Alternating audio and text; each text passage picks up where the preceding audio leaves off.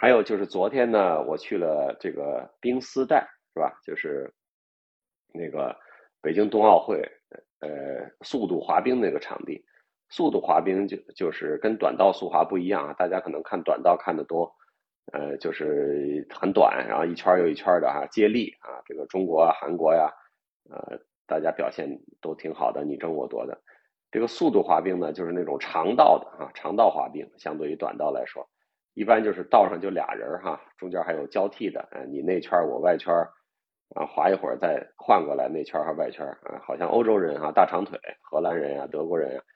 滑的不错啊，我们这个中国队也有不错的选手。昨天去了冰丝带，还挺好的。昨天是个活动啊，所以还有几位这个前奥运冠军啊、世界冠军一起。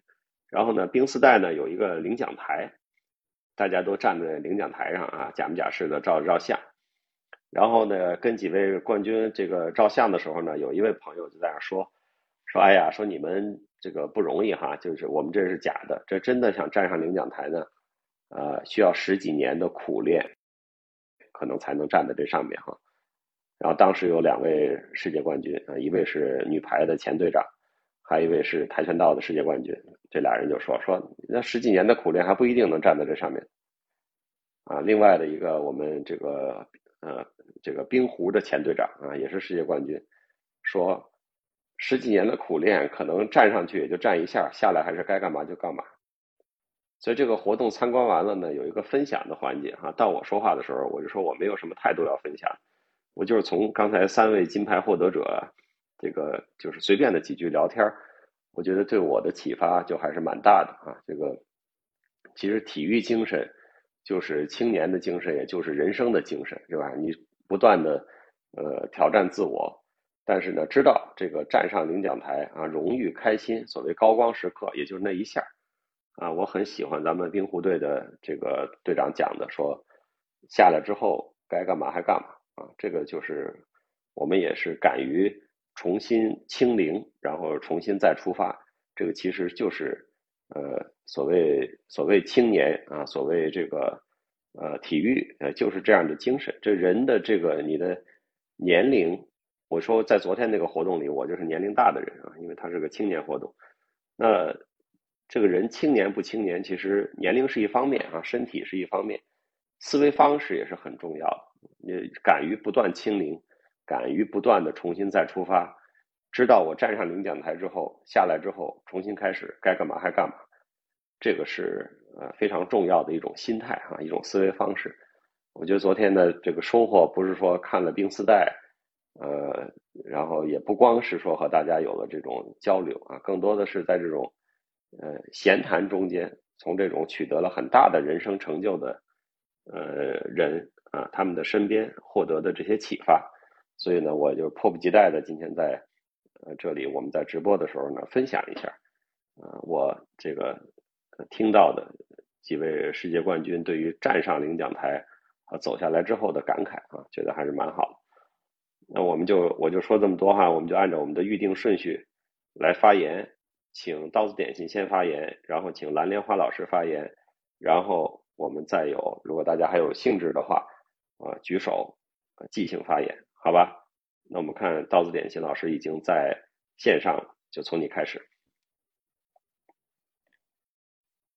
好的，Hello，大家好。首先，哎，我就直接直接开始了。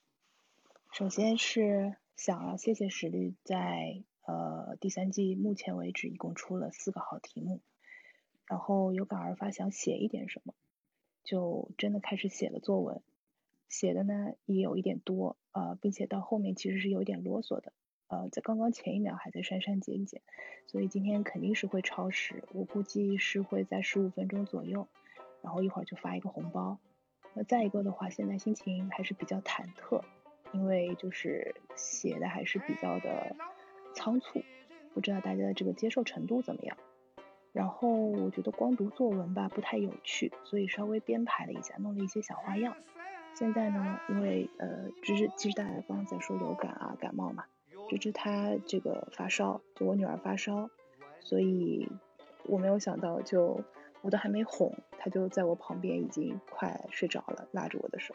所以我今天这个故事呢，就当成一个睡前故事，就是既把芝芝给哄睡了，说不定也可以把你哄睡了。哦，好的，那我就直接开始了。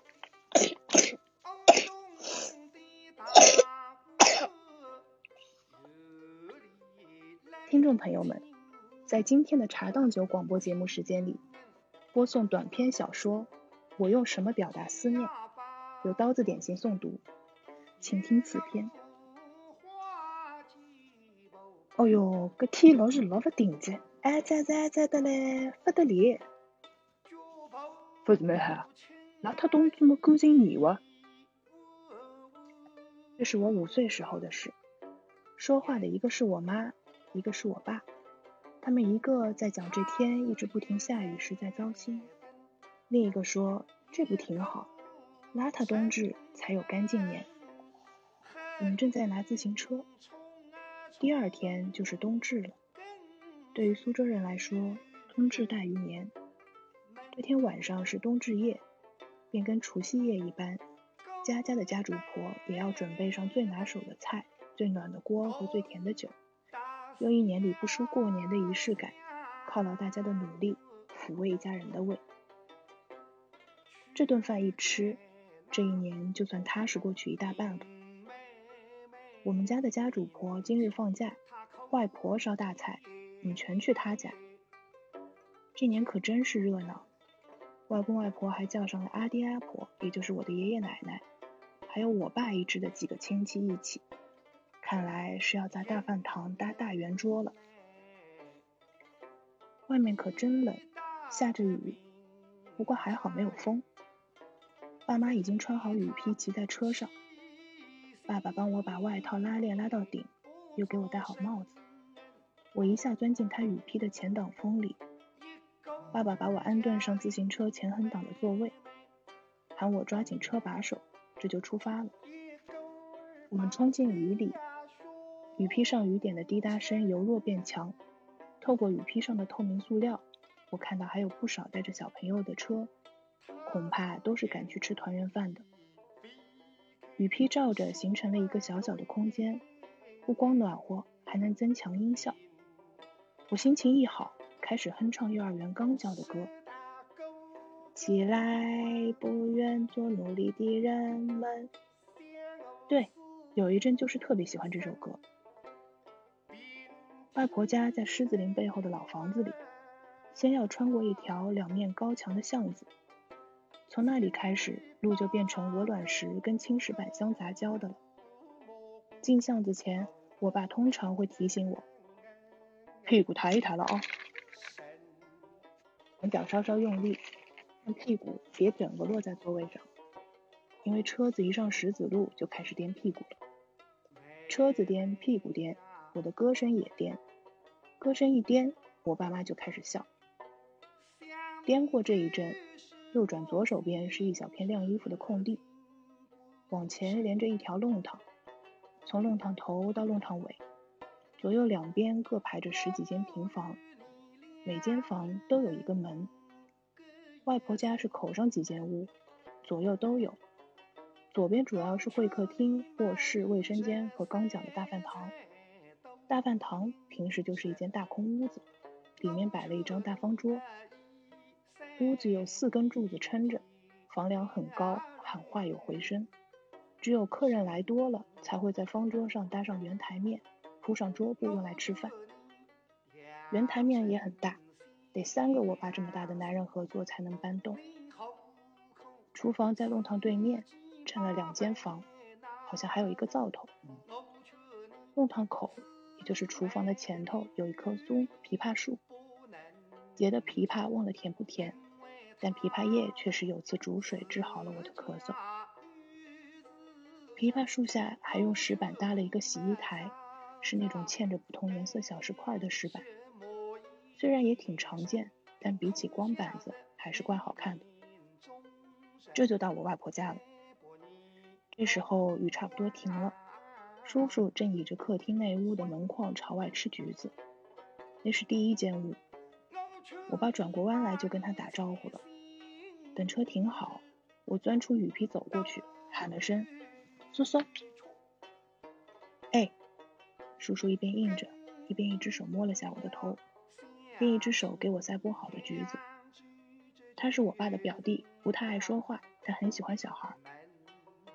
房内正聊得热闹，从我们自行车刹车声响，我就听到大家在说：“来在来在。”哎呦，杵出来啦，又长个儿了嘿！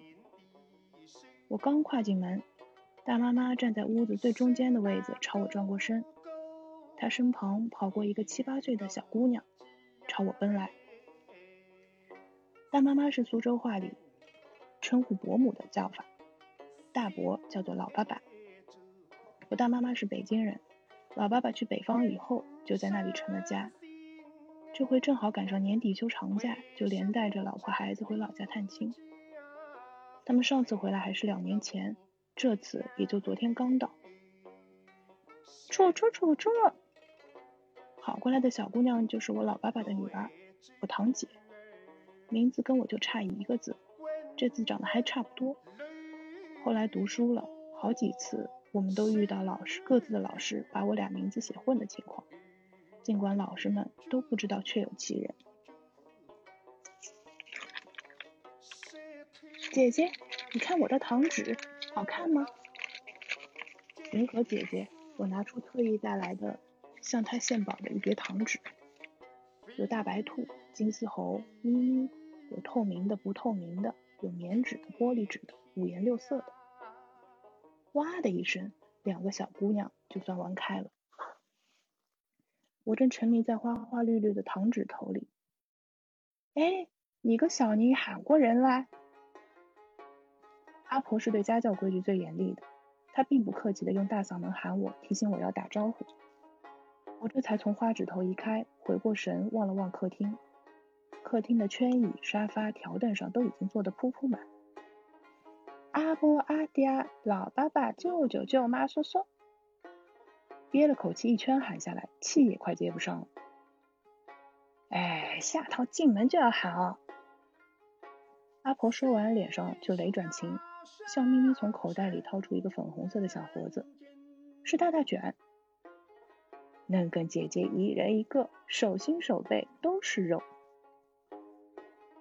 谢过阿婆，我又跨出门去对面厨房跟外公外婆打招呼。姐姐跟着我，外婆正拿着菜铲在大黑锅里铲的麦粒，她在烧油爆虾。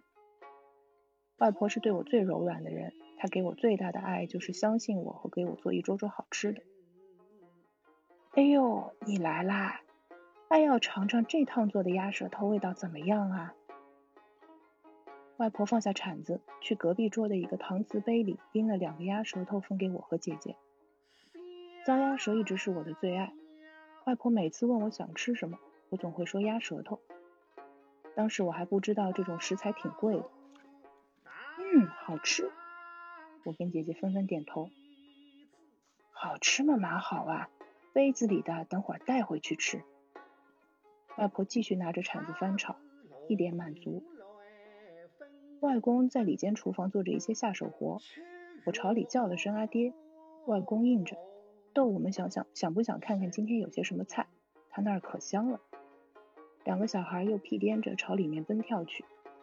我一眼就看到外公正在给一碗糖醋排骨擦碗边上的肉汁，拉着外公衣角缠着给挑块带脆骨的尝尝，吃到嘴里手才松了劲，真甜呐，汁真浓啊，嗯，好吃到眯眼睛。姐姐也顺着我一道要了块脆骨，听大人说是到了饭点，就咕叽咕叽一边嚼着一边往大饭堂去。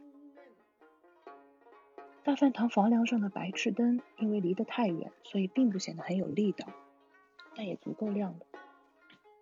大人们陆续到了，有的在帮忙分碗筷，有的在摆椅子。因为人多，不得不从各处房间借调椅子，条凳、方凳、靠背椅，能觅到的全搬来。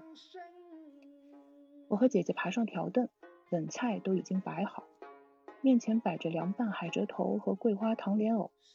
鸭舌头和鸭胗做了个拼盘，远处有熏鱼、羊羔和炝毛豆，羊羔可是冬天的时令货，还有我跟姐姐喜欢的龙虾片，其他两三样冷菜我并不叫得出名字。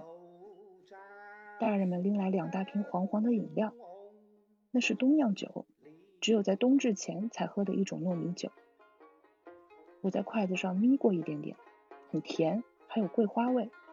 大人也不能多喝，说喝多了人会往桌底下钻，后劲。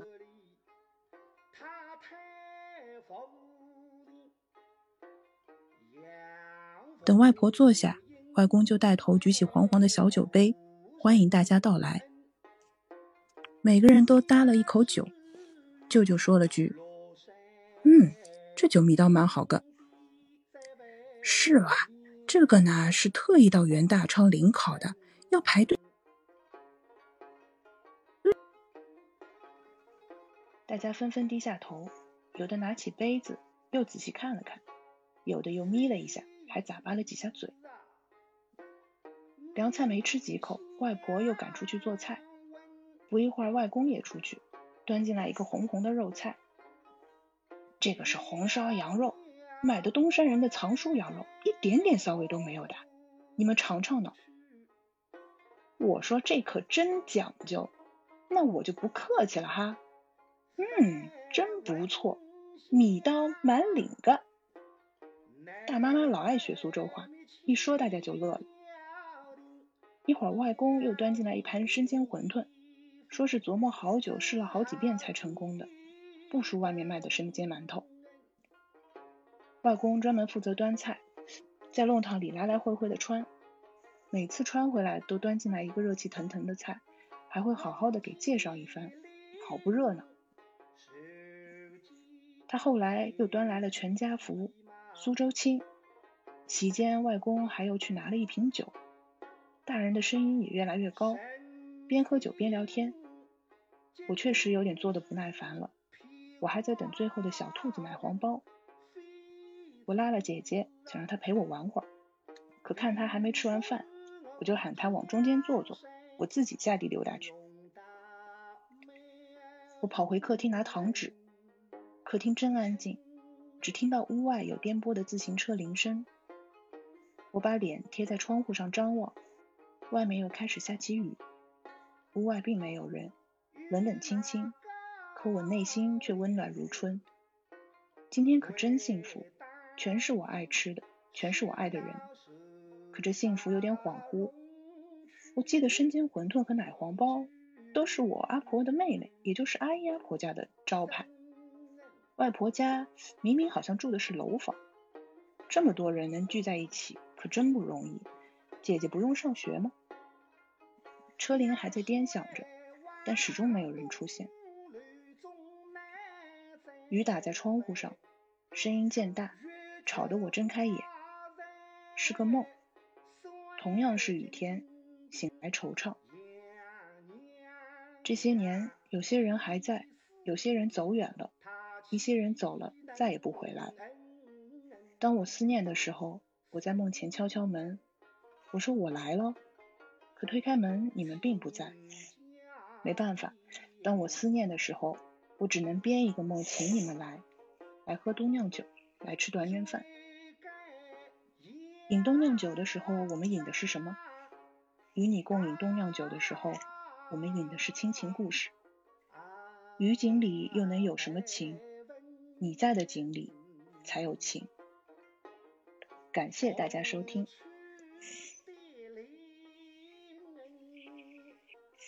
以上。哎，我这个是断了吗？没有断，我是觉得余音绕梁，所以我没有说话。我想大家和我一样都在，呃，这个。呃，浓浓的一种，又是浓浓的，又是淡淡的，哈，又近又远的这种思绪里感受着，啊，我正在体会这种，呃，思念什么人就在梦的门口敲敲门的感觉，呃，这实在是太好了，实在是太妙。我觉得这这篇这篇呃，又像小说又像散文的文章，呃，就是其实我们刚编了一期《君和人文》，现在已经交给印刷厂了哈。我们当时还在征了稿，我觉得这个时间不凑巧哈。下一期再编的时候，但不知道是什么时候。我们现在出的特别慢，到时候我可能要找你要这个文字稿啊，非常的精彩。现在但我们很少听到这样的，就是大家很有，就是那种心非常静，思虑非常纯的这样的文字和文章啊，这是这是这样的一个故事。何况它还是被演播出来的，因为这里面有各种各样的方言啊，苏州话、北京话啊，还这个还有很多这个食物的名字啊，称呼的名字，可能大家各在各地使用的都不太一样啊。这是一个充满了一个风情的一个呃小故事。你说这个端着菜在弄堂里走来走去，呃的外公，我想起来，就是我小的时候有很多家的这种厨房啊，跟呃吃饭的地方不在一起哈，所以就是要呃做好了菜，然后穿胡同端过来走过来，尤其是在人多的时候，可能还要借邻居的房子，呃客人坐下，然后这个大家一起吃饭，的确是特别有呃这个小的时候的这种这种回忆啊，这种感受，非常的呃画面感非常的强。呃，谢谢谢谢，是你在咳嗽还是孩子在咳嗽？小朋友在咳嗽。醒了吗？是不是把他把他吵醒？嗯，对，没事没事。嗯。然后我顺便还有两句话说完，我就先下去了。嗯，好。是一个是回答回答那个问题吧，就说景和情到底是什么关系？我觉得我的答案很简单，景和情里就差一个人。然后第二个的话就是刚刚提到那个袁大昌的这个这个桂花冬酿酒，十号开卖，就今天，然后只卖十天，到二十一号这个冬至夜都是零考，然后现在可以线上销售，那个 大家感兴趣可以去尝一下。这家店不卖刀子也不卖点心，就只卖酒，跟我本人是一点关系都没有。但我就觉得如果呃大家愿意的话，纯纯的希望能够跟大家一起过冬至。包括如果过年想要躲亲戚的话，也欢迎来苏州。呃，还有几天吧，还有十几天冬至夜，呃冬至，所以提前祝大家冬至安康，每日安康，每日新鲜。我就先下线了，履行职责去。谢谢谢谢，辛苦了哈，小朋友早日康复，谢谢了。美文是吧？一篇。